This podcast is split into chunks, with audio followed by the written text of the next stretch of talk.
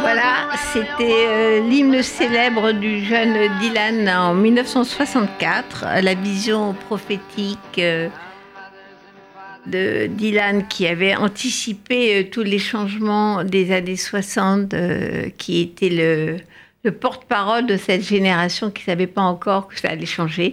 The times are changing, les temps changent. Alors voilà, je suis, j'ai la chance d'être avec euh, Yves Bigot aujourd'hui. Euh, je suis ravie de vous avoir. Bon- bonjour. Bonjour Annette, bonjour. Alors, je suis ravie de vous avoir pour cette promenade d'été avec euh, Robert Allen Zimmerman, dit Bob Dylan, pour cette émission que j'ai intitulée Robert Allen Zimmerman, dit Bob Dylan, revisité par Yves Bigot. Euh, c'est, euh, nous avons d'abord été nombreux hein, à le revisiter. Euh, d'abord les milliers de ceux qui ont euh, rechanté et réinterprété euh, son matériel, qui continuent de le faire encore aujourd'hui et qui le feront encore euh, sans doute pendant assez longtemps. Et puis euh, les, des dizaines aussi de milliers qui euh, écrivent sur lui, parce que je il est de euh, tous les personnages de la génération du rock celui qui a généré le plus de livres, de thèses, de théories, d'exégèses, etc. Ce, ce qui est logique parce que c'est lié à, voilà, à la fois à la qualité puis à la nature aussi très particulière de son travail. Alors, vous êtes un, grand, un des grands spécialistes, qu'on me dit qu'il y en a beaucoup, mais quand même un des grands spécialistes de Dylan. Mais vous, avez, euh, vous êtes vous-même un homme orchestre. Vous avez été journaliste et écrivain à un moment donné à Libération, on s'est croisés. Euh, vous avez été producteur de musique, si je ne me trompe. Vous avez euh, dirigé quand même les programmes de très grandes chaînes. Vous avez laissé un très bon souvenir d'ailleurs la direction des programmes. J'en ai parlé encore il n'y a pas longtemps. Et aujourd'hui, vous êtes directeur général de la chaîne francophone internationale TV5. Donc merci d'avoir pris le temps de venir Non, parler merci à vous. sur cette chaîne. Pour, pour de- parler de Dylan, c'est toujours. Voilà, euh, vous traversez je trouve Paris toujours des moments. dans la canicule pour parler de Dylan. Donc, alors, euh, nous avons donc démarré avec The Times Are Changing. D'où le venait en 1964 D'où venait cette euh, où sont les racines de, de, de cette euh, prophétie? C'est, euh, vous l'avez dit, euh, ce sont euh, les prophètes de l'Ancien Testament. hein. C'est, une chanson qui est un peu vitupérante. hein. D'ailleurs, on l'entend hein, dans la, manière dont Dylan l'interprète. Et puis, on est vraiment dans la prophétie pure, puisqu'il explique que ben voilà, les, temps sont arrivés, ou en tous les cas, ils sont en train d'arriver, et, ils changent. Et c'est évidemment un des hymnes de ce qu'on appelait la, la chanson de protestation hein, euh, du, folk américain des, euh, années 60, hein, où euh, simplement il explique ce qu'on pourrait nommer. Il a une autre chanson beaucoup plus tard d'ailleurs qui s'appelait Le changement de la garde. Ben, c'est la même chose, c'est le changement de génération, mais surtout c'est le changement de paradigme en fait. Hein, ce qu'il explique, c'est que la génération, en fait, la première génération d'après-guerre, d'après l'Holocauste, ben, voilà, c'est la génération du plus jamais ça, à tous les titres. C'est-à-dire plus jamais le racisme, plus jamais évidemment l'antisémitisme, plus jamais la guerre, euh, plus jamais, euh, si possible, plus jamais la misère, plus jamais l'injustice, etc. Et Dylan affirme, comme l'a cru hein, toute une génération. En France, on l'appelle la génération 68. ça peut être la génération de libération, hein, justement, qui est née de la suite de, mai 68, où c'était l'idée nous, nous sommes jeunes, nous ne sommes pas entachés comme nos parents de tous les péchés euh, des guerres mondiales hein, qui s'étaient euh, quand même enchaînés, de la colonisation. Euh, non plus. Nous, c'est pas de notre faute et nous, on va, de par notre jeunesse, notre culture, notre accès pour la première fois dans l'histoire de l'humanité à la puissance économique, parce que c'est la première fois que ce ne sont pas les vieux qui ont l'argent, mais la jeunesse a accès aussi et cet accès économique et en même temps à l'éducation et à la connaissance, mais leur permet de changer la culture et encore une fois, pour la première fois dans l'histoire de l'humanité, d'imposer sa culture à l'ensemble des autres générations et donc de faire euh, changer le monde et les temps comme l'avait adapté en français Hugo Frey.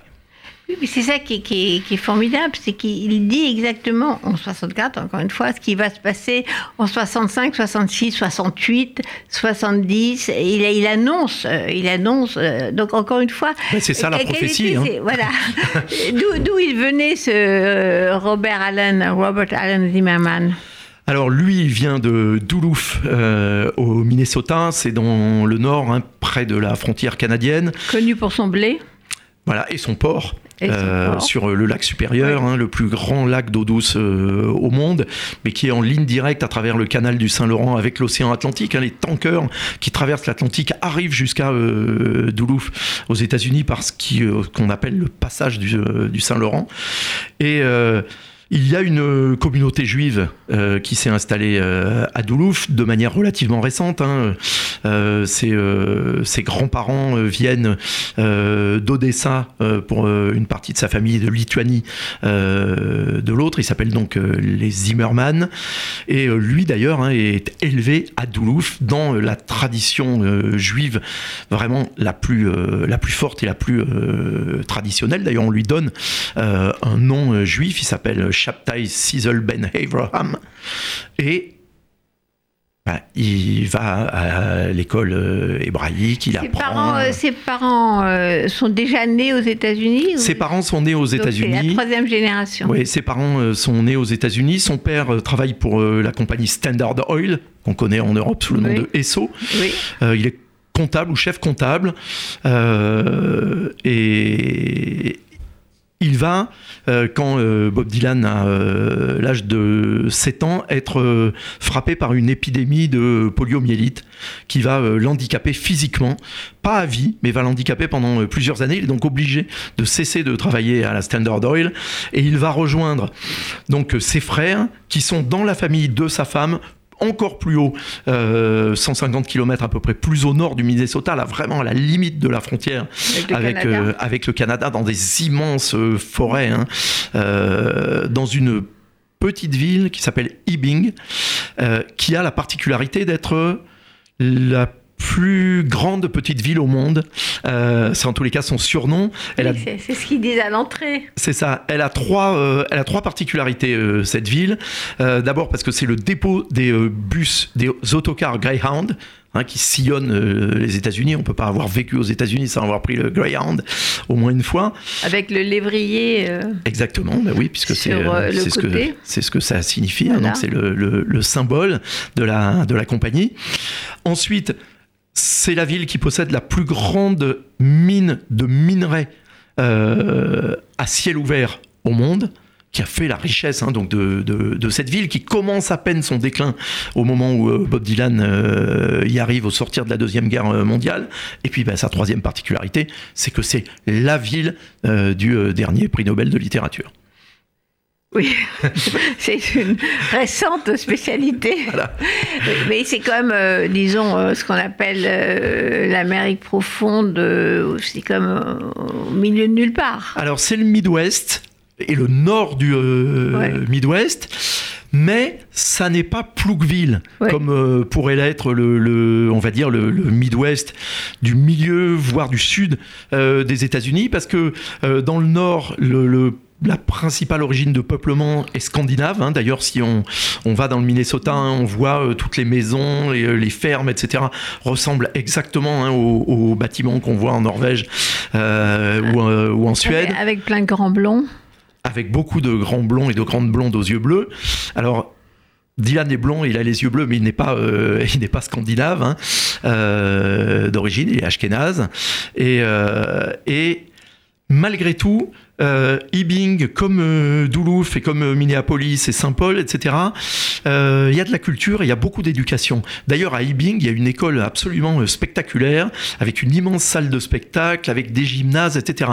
C'est-à-dire que la richesse de la première partie du XXe siècle dans cette euh, région du monde a réellement été investie euh, dans l'éducation et dans la culture. Donc on n'est pas, voilà, on, c'est pas délivrance, hein, ça n'a absolument euh, rien à voir avec c'est ça. plutôt proche des frères Cohen euh, dans ce genre Ah d'environnement ben on n'est pas loin, oui, on n'est pas loin de Fargo. Oui, c'est ça. Euh, Avec tout les, à fait, oui. les plaines de neige en hiver. Bien sûr, et puis les, et puis euh, les, des immenses forêts de, de conifères, et puis euh, des, euh, des champs de blé, des champs de maïs à perte de vue, comme c'est le cas dans les États qui sont un peu à côté ou en dessous, l'Illinois, l'Iowa ou le Wisconsin. Alors les Juifs là-dedans, comment ils se sont Ils font partie du rêve américain, ils veulent réussir. Qu'est-ce que le rôle de cette petite communauté juive, en tout cas dans les petits endroits là. Il y a eu des grandes communautés comme dans le à Milwaukee. euh, Bien sûr, mais Cleveland. Milwaukee, c'est pas loin, Oui. justement. hein. Là, il y a une énorme communauté juive. Bien sûr, c'est dans le Wisconsin, à Chicago aussi. Hein, il y a une très grosse sûr, euh, communauté. C'est pas là, très loin. hein. Non, mais On là, est c'est dans les- quand même un petit, petite ville.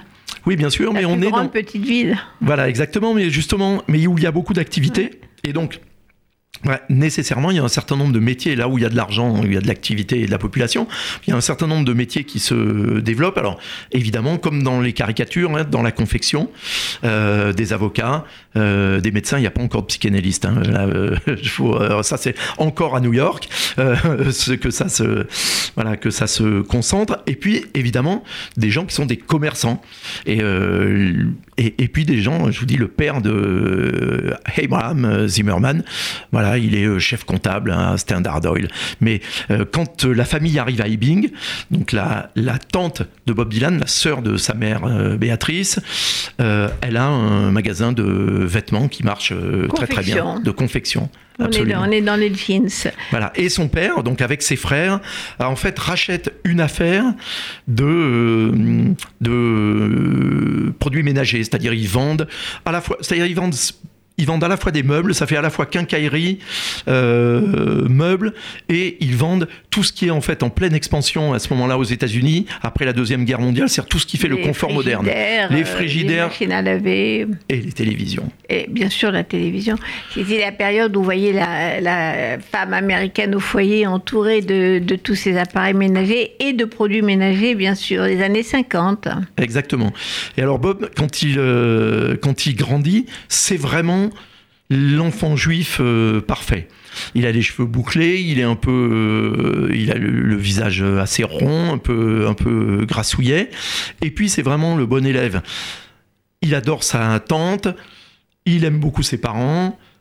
Il va à l'école, il suit les cours euh, le religieux euh, exactement le soir, et c'est vraiment le, le- le fils. euh, le nice Jewish boy. Ouais, Le- voilà, exactement. garçon juif. Parfait, et qui commence à chanter déjà hein, dans les fêtes euh, juives, dans les fêtes de famille, puisque une partie de Ah, la il a commencé avec euh, les bar mitzvahs? Exactement, dès, dès l'âge de 4 ans, Ça, il commence. Et alors, ce qui est intéressant, euh, quand on le relit ça, ces trois derniers albums, qui sont des albums principalement de reprises de Frank Sinatra, Nat King Cole, ou en tous les, les- les chanteurs qui étaient les vedettes de cette Mm, époque-là, c'est que c'est ça qu'il a commencé à chanter dès l'âge de 4 ans. Et il avait une voix qui était déjà remarquable et euh, remarquée. Euh, à l'époque, d'ailleurs, son premier cachet, c'est euh, quand il a l'âge de 4 ans et demi, c'est son oncle qui lui donne 25 dollars euh, pour qu'il accepte de chanter dans une fête de famille. Et c'est seulement la deux fois, la deuxième fois où il se, produit, donc en, chantant des chansons déjà de Frank Sinatra. Donc il est l'enfant modèle. À quel moment il va commencer ou à se révolter ou à changer le cours de l'histoire? Ben, dès qu'il découvre, comme je dirais des millions d'adolescents de la planète, quand à il la découvre, même époque. voilà, quand euh, aux alentours de 1955, quand il découvre d'un côté James Dean et Marlon Brando au cinéma et la musique euh, d'Elvis Presley, Chuck Berry, Buddy Holly, les Everly Brothers, euh, Fats Domino, Little Richard, son idole. Little Et- Richard. Oui, c'est son Et, et idole. pas Woody Guthrie. Alors c'est plus tard. Ça Ah, vient plus tard. Il commence par euh, il commence absolument par le rock and roll. Il est fasciné d'ailleurs. Il, quand il, euh, à, la, à la fin d'une année scolaire, d'abord déjà il a monté un, un groupe avec euh, des copains. Lui il joue du piano. Comme Little Richard, son idole. D'ailleurs, il s'est, il s'est laissé pousser les cheveux. Il a une espèce de choucroute à la euh, Little Richard, qui était un personnage extrêmement flamboyant, Presley. extraverti, euh, etc. Mais Little Richard encore plus bouclé, flamboyant. Et puis, voilà, Little Richard était une folle, hein, il faut dire les choses euh, comme elles sont, ce qui, avec un talent euh, extraordinaire.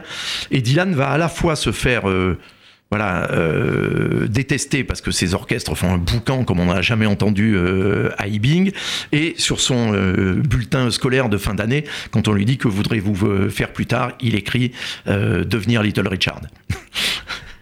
C'est ce qu'il a fait en mieux. Encore Et il plus se fort. rebelle, alors Annette, pour euh, répondre, donc c'est évidemment le rock qui fait ça. Et puis, il va y avoir culturellement aussi un truc qui va se passer, c'est que euh, Ibing commence son déclin, entrer un peu en récession, et parmi évidemment le travail que fait son père et ses oncles, eh ben, il y a le fait que les gens qui n'arrivent plus à payer leur retraite sur leur télévision, leur réfrigérateur, etc., ben, euh, le père et emmène Bob avec lui souvent euh, dans ses tournées chez les clients ben, pour reprendre le matériel quand les gens n'arrivent plus à, payer leur retraite. Et là, Dylan, enfin Robert Zimmerman, il ne s'appelle pas Dylan à l'époque, va se rebeller contre ses parents parce qu'il trouve que c'est honteux que c'est scandaleux d'être les usuriers euh, des, euh, des pauvres.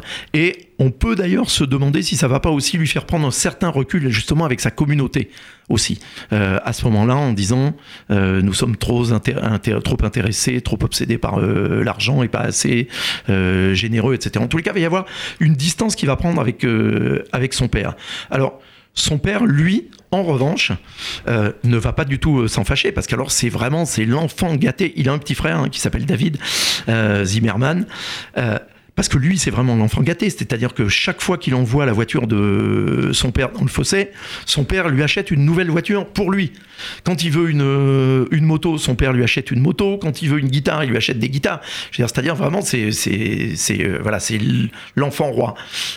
Mais ça n'empêche pas sa, euh, voilà, sa rébellion euh, par rapport à sa famille et en partie par rapport à sa culture. Alors comment elle se manifeste cette rébellion? Il s'en va, il, euh, il quitte, les, va- qu'est- qu'est- il fait de la musique. euh, il- Alors elle, elle va vraiment... Alors, elle se manifeste, on va dire, comme euh, toute sa génération, dans euh, sa manière de s'habiller. hein. D'un seul coup, il s'habille alors en jean, euh, avec des bottes qui montent, un blouson de cuir, toujours les poings engoncés dans les poches. il laisse Et pousser les cheveux. Voilà, et puis et l'air ténébreux, euh, etc. Mais tout en restant un peu hein, le, le- le- le fils de son papa et de sa maman, hein, le fils chéri. Euh, mais de plus en plus, il va euh, s'échapper pour descendre à euh, bah, 200 et quelques kilomètres plus au sud, à Minneapolis et à Saint-Paul, les villes jumelles euh, au bord du Mississippi, qui sont les capitales de, de l'État, pour bah, aller voir ce qui se passe dans les grandes villes, hein, comme euh, ça se passe euh, toujours dans toutes les générations. Qu'est-ce qu'il fait? Il prend sa voiture et part sur l'autoroute? Alors il part en voiture, parfois en stop, ou parfois il prend le Greyhound. Ouais. Euh, et là-bas, c'est là qu'il va découvrir d'abord Led Belly, Hank Williams qu'il avait déjà entendu euh, à la radio, et à partir du moment où il va euh, s'installer euh, pendant un été entier dans une fraternité hein, de l'université de Minneapolis, il va découvrir les clubs de folk de Minneapolis dans lesquels il va se produire, et c'est là qu'il découvre la musique de Woody Guthrie et qu'il va vouloir devenir bah, Woody Guthrie à la place de Woody Guthrie qui est malade, qui lui est hospitalisé euh, dans le New Jersey, qui ne peut plus se produire euh, sur scène. Et là, la rébellion devient euh, complète. Et d'ailleurs, il ne va pas rester très longtemps à Minneapolis parce qu'il va partir à New York parce qu'il sait que c'est là que ça se passe, que la révolution euh, folk est en train de se produire dans les clubs de Greenwich Village. Et puis il a comme objectif d'aller rendre visite à Woody Guthrie dans euh, le Greystoke euh, Hospital dans le New Jersey. Alors, on va écouter le deuxième, un deuxième morceau qui était juste un an après, qui était en 1965, et Highway 61 Revisited, qui est justement l'autoroute, la vision de, ces autoroutes euh, surtout dans le Middle West américaine géante. Euh, on fait 300 km pour aller euh, voir un copain. Euh, c'est le symbole de l'Amérique quand même. Alors c'est plusieurs choses. C'est une chanson évidemment capitale, hein, Highway 61 Revisited. D'abord l'autoroute 61. D'abord elle, parle, elle part de Duluth, donc où il est né. Donc ça a évidemment un sens pour lui. Et elle finit à la Nouvelle-Orléans. Donc elle, est connue. Nord au sud et elle est connue sous son surnom, c'est la Blues Highway, parce que c'est euh, l'autoroute qui passe par toutes les capitales du blues, par euh, Saint Louis, et puis après qui descend euh, via Memphis, et pour finir, à, donc c'est l'autoroute de la musique. Alors ça, c'est la première chose au niveau du symbole, et puis après l'histoire qu'il raconte, évidemment, c'est l'histoire de Dieu demandant à Abraham de lui sacrifier Isaac. Donc c'est l'histoire de son peuple, c'est l'histoire de son origine, de sa religion. Voilà, c'est la première phrase qui dit euh, que Dieu a dit à Abraham, euh, tue ton fils.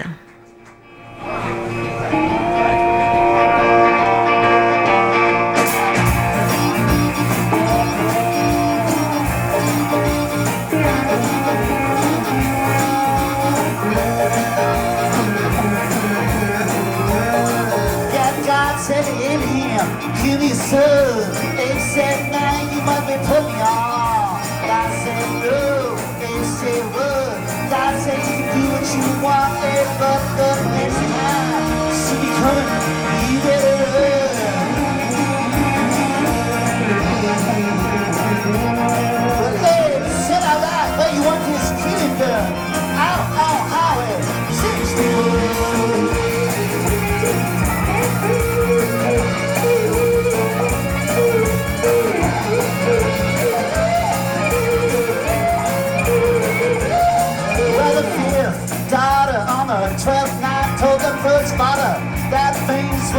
She said, my complexion is much too wide. He said, come here, step into the light. He said, you're right. I'll tell the second mother this has been done.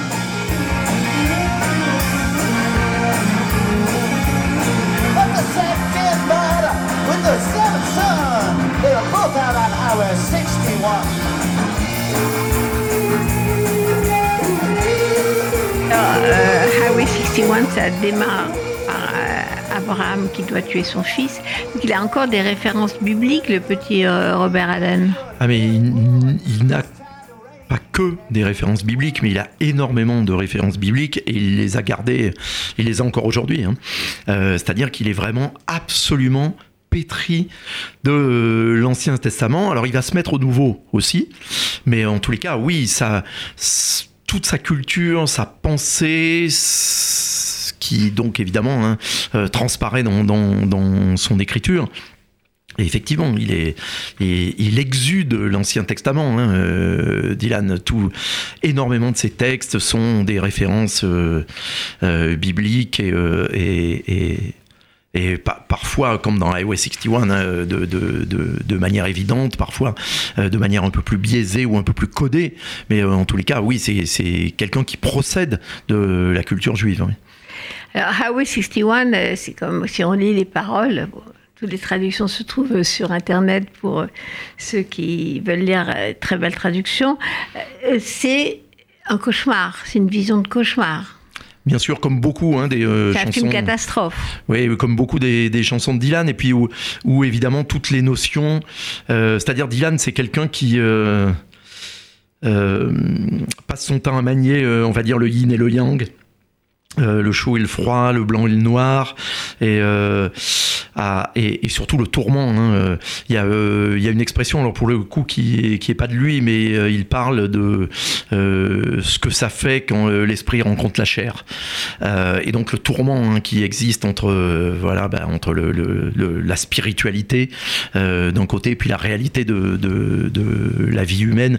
Et, et Charnel, alors dans Highway 61, c'est extrême, c'est une chanson extrêmement Complexe, Noire. voilà, noire et complexe, parce que évidemment, il met évidemment en scène ce qui quand même est quelque chose qui peut être pris comme étant pas très sympa de la part de Dieu que de tester euh, Abraham en lui demandant de lui sacrifier Pas- pas son cool, fils. Pas cool.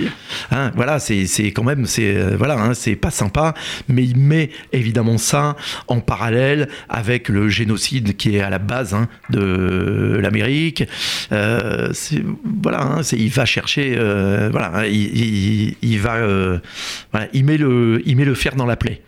Est-ce que justement, c'est pas une révolte contre l'Amérique, comme euh, toute cette contre-culture va se révolter contre l'Amérique? Pour moi, Highway 61, c'est vraiment euh, le ruban qui traverse de- du nord au sud, c'est l'Amérique. C'est ça, alors, euh, c'est-à-dire que ce qu'il faut euh, bien comprendre, c'est qu'il se révolte euh, pas contre l'Amérique, hein. il se révolte contre la trahison du rêve américain, justement parce qu'il aime profondément l'Amérique. Comme toute cette contre-culture. il Oui, est bien sûr, 100% bien sûr. américain. Mais justement, il faut pas se tromper.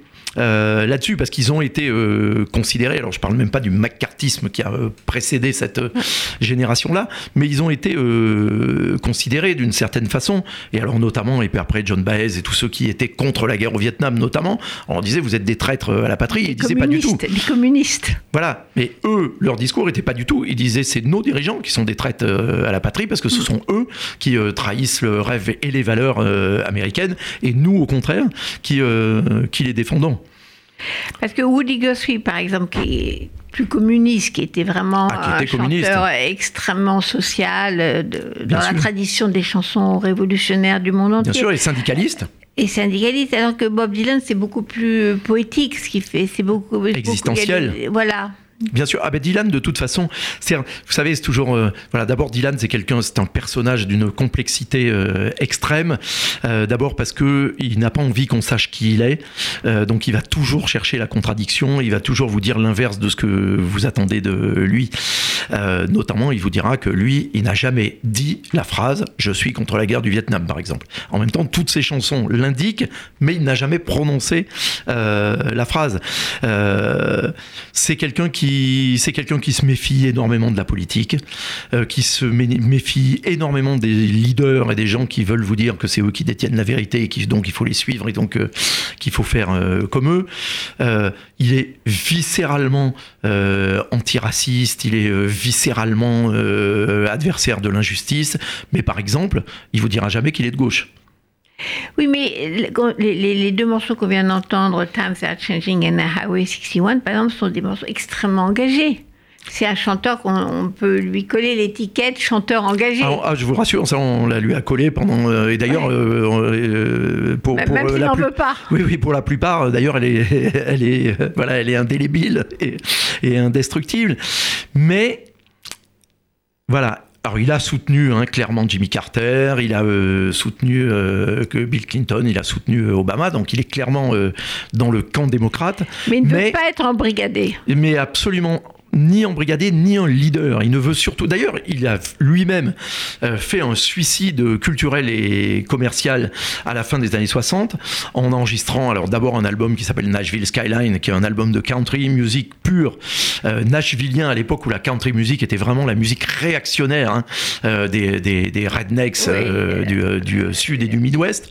Et ensuite, alors pire encore, un disque qui s'appelle Self Portrait, donc autoportrait, où il enregistre vraiment des chansons, où il reprend des morceaux euh, euh, de, de- de- d'espèces de grandes variétés euh, de Broadway et d'Hollywood, avec des chœurs sirupeux, des violons, etc. Justement pour qu'on arrête de lui casser les pieds en lui demandant, parce que faut bien comprendre que Dylan c'est quelqu'un quand même qui était harcelé par des centaines et des centaines et des centaines de gens qui pensaient qu'il détenait la vérité. Et c'était invivable. Et je pense que c'est au prix justement du fait d'avoir euh, euh, nié euh, toutes ces choses-là, qu'il est encore en vie aujourd'hui, contrairement à John Lennon, par exemple, qui lui a assumé ce rôle un peu de leader et de prophète, et de, etc. Parce qu'il il savait, ou en tous les cas, il avait pressenti quel était pour lui le, voilà, le, danger d'endosser cette panoplie dont il ne voulait pas et dont il ne veut euh, toujours pas. Mais en même temps, euh, qu'il le veuille ou non, euh, ses chansons et sa musique parlent pour lui. Je vais même vous, vous, dire quelque chose de très particulier. Vaclav Havel, par exemple, explique très bien que la plupart des dissidents en Tchécoslovaquie ne comprenaient pas du tout l'anglais. Mais quand ils entendaient Dylan, même sans comprendre l'anglais, ils savaient ce que ça voulait dire, mais ça vaut pour les Français. La plupart des Français qui entendaient Dylan euh, ne comprenaient, ils comprenaient vaguement euh, euh, trois mots. I want you, ils comprenaient ce que ça veut dire. Like Rolling Stone, ils pensaient que ça voulait dire qu'ils étaient fans des Rolling Stones, alors que ça n'a rien à voir. Mais voilà, on comprend ce qui, comme le rock en général d'ailleurs, on comprend ce que ça veut dire même quand on ne comprend pas les paroles. Mais justement, les paroles sont très complexes, parce que c'est la, force des, mots. Euh, moi, j'ai toujours pensé qu'ils méritaient 100 euh, fois ce prix Nobel de littérature. Chaque mot est une image, a une force, c'est un vrai poète. Mais c'est vrai que dans le monde entier, les gens comprenait pas forcément ce qu'il disait, mais la façon dont il disait chantait, la force, la force de sa musique, même quand on comprend pas tout, a fait que c'est effectivement devenu le, symbole de cette époque. Il pouvait pas y échapper. Alors, à quel moment il a, il a voulu changer de nom? Alors, euh, c'est en fait quand il a voulu devenir artiste, hein, euh, tout simplement. Alors, il avait déjà commencé à se faire appeler quand il, euh, avait accompagné euh, Bobby V, un, un rocker de la région. il se faisait appeler Elston Gunn comme pianiste. Et puis en fait, c'est quand il est devenu folk singer donc à Minneapolis, donc avant de partir à New York. Il cherche, euh, il cherche un nom peut-être d'ailleurs pour euh, euh, échapper à sa famille ou ne pas faire honte à sa famille ou en tous les cas. sa famille avait honte de lui? Non, je pense pas. Mais lui pensait que ça pouvait être le cas. Et puis surtout, il y a aussi autre chose. C'est à ce moment-là, je pense qu'il ne voulait pas qu'on sache qu'il était juif. Et pourquoi? Ben, alors, sans doute parce que ses héros étaient des bluesmen étaient noirs ou étaient des euh, Américains, euh, alors euh, non pas pur jus, parce que ça, ça n'existe pas. S'il y a bien un truc qui n'existe pas, c'est l'Américain pur jus. Hein. mais, mais en tous les cas, des, des, des, gens comme Woody Guthrie ou comme Hank Williams, etc. et, et il voulait, euh, voilà, et surtout il voulait qu'on le trace pas, il voulait pas qu'on sache qui était sa famille, d'où il venait, etc. Puisqu'il racontait à tout le monde qu'à l'âge de 12 ans, il suivait un Blue Big Joe Williams euh, dans l'Oklahoma. C'est-à-dire, il s'est inventé son personnage et il s'est inventé sa biographie. Donc, il fallait pas qu'on puisse le tracer. C'est un personnage à la Woody Guthrie, le hobo euh, pauvre qui saute dans les trains de marchandises et traverse le pays, ou les pionniers, enfin, c'était ah, C'est exactement ça. Oui, oui, bien sûr, c'est exactement ça. C'est la vie du trimardeur. ou du bluesman euh, qui voulait. Et alors pourquoi il a pris Bob Dylan? Alors tout le monde parle et tout le monde dit Bob Dylan parce que Dylan Thomas, etc aucun rapport, à part éventuellement l'orthographe, c'est-à-dire d'avoir pris le Y euh, pour euh, Dylan. En fait, la vraie raison, il ne l'a dit qu'une fois dans une interview, mais moi je suis allé à Ibing et je pense que j'ai trouvé d'où l'idée lui est venue. C'est en fait le cumul de deux choses. D'abord, il a des cousins qui s'appellent les Dillon. D-I-2-L-O-N. Euh, et dont certains, Dylan. exactement, dont certains d'ailleurs jouaient dans ces euh, groupes de rock'n'roll de ses, euh, de ses débuts. Et ensuite, j'ai découvert une route vraiment paumée euh, au nord de Ibing, hein, qui est une route euh, pas goudronnée, hein, qui est encore, euh, enfin qui était encore il y a 20 ans un chemin de sable au milieu des épicéas, qui allait vers le, mauvais côté des rails de Ibing, où habitait sa première petite amie, Iko Elström, en nom scandinave hein, s'il en est.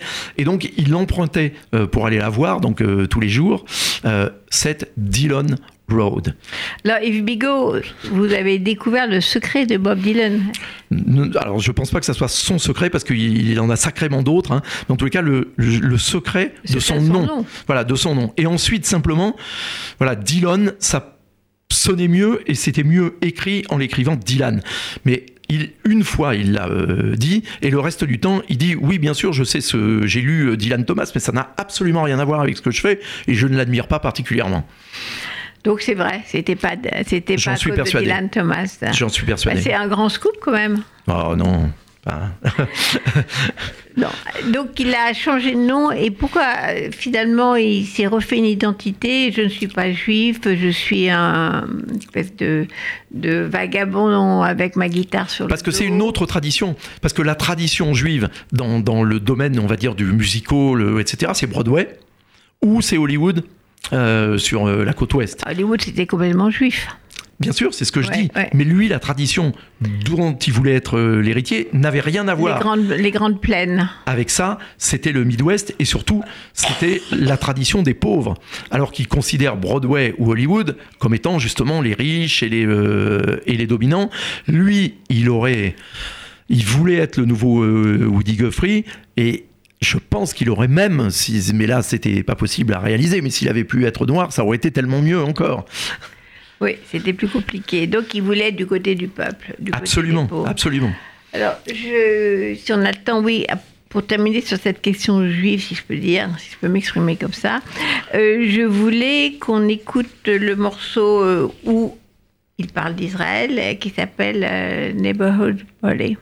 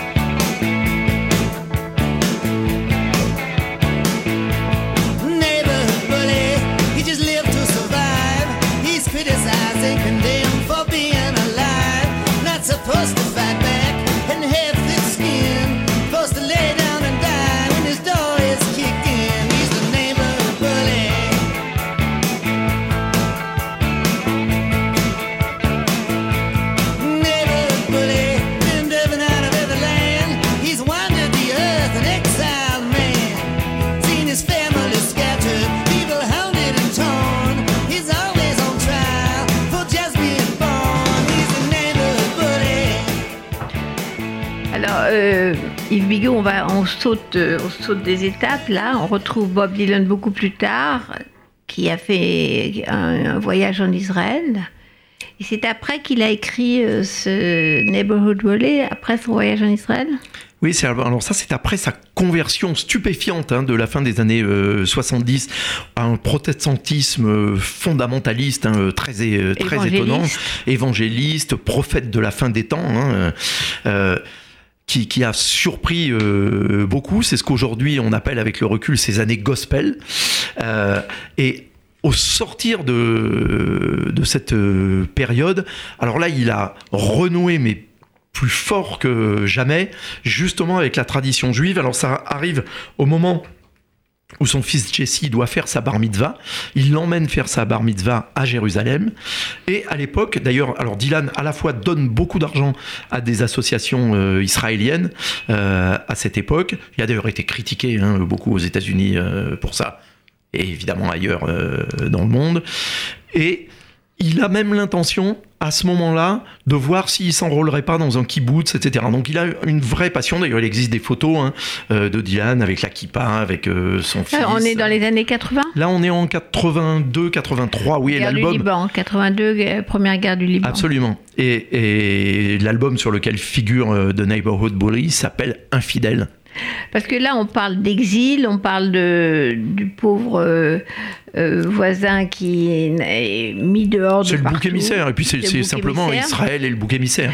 Mais alors là, il y a d'autres gens qui ont vu ça comme, euh, en fait, ils parlaient pas d'Israël, mais des Palestiniens. Alors non, il parle. euh, Alors Dylan et Dylan. Hein. Faut euh, partir de ça. C'est-à-dire, il parle d'Israël. Ça, c'est extrêmement euh, clair. Il dit, euh, c'est ces gens qui ont erré euh, dans le monde entier, euh, de l'exil, euh, des peuples dispersés. Et voilà, c'est, euh, hein, on, on- on sait de, de qui, euh, on sait de qui il s'agit. Après, euh, comme toujours chez Dylan, c'est, euh, c'est quelqu'un qui n'a pas de réponse euh, simple et qui se débrouille toujours pour que toutes les, tout ce qu'il affirme puisse euh, avoir plusieurs sens. Donc on peut aussi euh, le lire, effectivement, comme euh, bah, de la même manière, vous savez que Salvatore Adamo a écrit euh, Inch'Allah en faveur d'Israël et ensuite, après avoir été euh, critiqué euh, par euh, tous les défenseurs hein, des Palestiniens, a réécrit un couplet supplémentaire pour rééquilibrer sa chanson. Dylan, je Bah, pense les que deux lui, marchent, hein. Je si pense on que Dylan- regarde la traduction de, de Neighborhood Bully, ça marche pour Mais la Dylan, diaspora je pense juive ou la diaspora palestinienne. Voilà, mais je pense que Dylan, il adore faire ça à double sens et en même temps, c'est de toute façon et malgré tout une chanson pro-israélienne. Alors aujourd'hui, maintenant, euh, qu'est-ce qu'il a dans la tête, Bob Dylan? Ah, ça, c'est, la question à laquelle mais personne ne saura jamais répondre. C'est, euh, le personnage le plus euh, mystérieux qui soit, euh, plus encore que Miles Davis, plus que Picasso. euh. Et alors pourquoi est-il aussi mystérieux? D'abord, c'est parce qu'il souhaite l'être.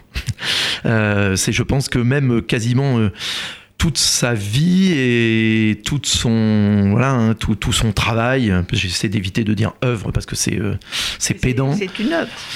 Euh, oui, mais vous savez que Pierre Assouline, euh, Alain Finkielkraut et Luc Ferry prétendent que ça n'en est pas une. Euh, Mais on- nous, on peut Ah. dire que c'est une œuvre. voilà. Mais C'est tout- une œuvre qui peut qui- être chantée, lue, et en tout cas comprise par. joué par la Comédie Française actuellement. Je vous signale, il y a une pièce qui est jouée en ce moment, qui a beaucoup beaucoup de succès, dans laquelle on rejoue l'enregistrement de la chanson euh, Like a Rolling Stone à la Comédie Française. Euh, qui est, je crois, une des chansons les plus euh, téléchargées au monde, la Rolling Stone, C'est non-stop. sans doute peut-être avec Blowing in the Wind euh, la plus emblématique, on va dire, de, de- de toutes ces chansons. Mais euh, Alors, Dylan, il veut pas. Justement, non, Oui. Bah, bon, pour conclure, euh, Yves Bigot, euh, ce, toute petite, euh, ce petit voyage dans la Dylan sphère, comment vous expliquez aujourd'hui, il y a toute cette polémique autour du prix Nobel de littérature. Moi, je trouvais ça formidable que les jurés aient fait ce choix. Comment vous expliquez cette aura absolue et mondiale quand vous avez- de Bob Dylan Vous avez cité euh, Václav Havel, euh, donc en Tchécoslovaquie, mais dans le monde entier. Ah oui, bien sûr, Salman Rushdie, euh, tout, voilà, tout le monde, hein, Bertrand Russell en Angleterre, non mais tout, tout le monde. Tout De toute 68, tous les mouvements de 68, ce sont euh, les mouvements contre Bien sûr, la mais guerre vous savez, tous les, tous les gens qui écrivent des chansons aujourd'hui ils disent une chose, hein, ils disent c'est Dylan qui a inventé notre job. Pourquoi parce que euh, ce qu'il fait est fondamentalement euh, existentiel. hein. C'est euh, c'est la base de tout. On peut tout, on peut tout lire, on peut tout entendre, on peut tout essayer de comprendre dans, dans ses chansons, dans ses interprétations aussi, qui sont importantes, qu'elles soient par lui ou par d'autres. hein. D'ailleurs, parce qu'il se passe pas un jour sans que quelqu'un enregistre une, une version d'une chanson de Dylan. C'est parce qu'il touche au mystère fondamental de euh, qui sommes-nous, euh, pourquoi sommes-nous là et euh, que deviendrons-nous. hein. De l'âme. Voilà, qu'ils le disent ou qu'ils ne le disent pas et qui lui ne le revendique pas, mais tout en tout en l'exigeant. hein. C'est voilà, c'est tout son mystère. hein. C'est Dylan, il passe son temps à vous dire attention, ce que je vais dire est absolument très important. Écoutez bien, tout en niant aussitôt après que ça soit autre chose euh, qu'un blues ou euh, qu'un morceau de country. C'est euh, tout est là-dedans. Il incarne toutes les pistes qui aident à essayer de lever un peu un voile sur le mystère de l'existence. Yves Bigot, je continuerai bien cette route, ce highway, euh, pendant euh, quelques heures, mais on ne peut pas. Euh, merci parce que vous êtes, donc, je rappelle, le directeur général de TV5, donc vous avez beaucoup de travail, mais malgré tout, vous avez pris le temps de venir nous parler de Bob Dylan d'une façon très personnelle parce que vous cohabitez avec euh, Dylan depuis très longtemps et on a choisi des morceaux un peu moins connus que Like a Rolling Stone ou Blowing in the Wind. Et donc pour terminer, euh, on va passer le dernier qui s'appelle All Along, All Along the Watchtower. Alors c'est le morceau qu'il a le plus souvent joué sur scène depuis euh, le début des années 70, donc ça veut dire quelque chose. Et alors c'est un morceau totalement euh, biblique, apocalyptique et qui aurait pu être écrit euh, aujourd'hui. Merci Yves Bigot. Merci Et à vous, Annette. J'espère qu'on va pouvoir continuer prochainement.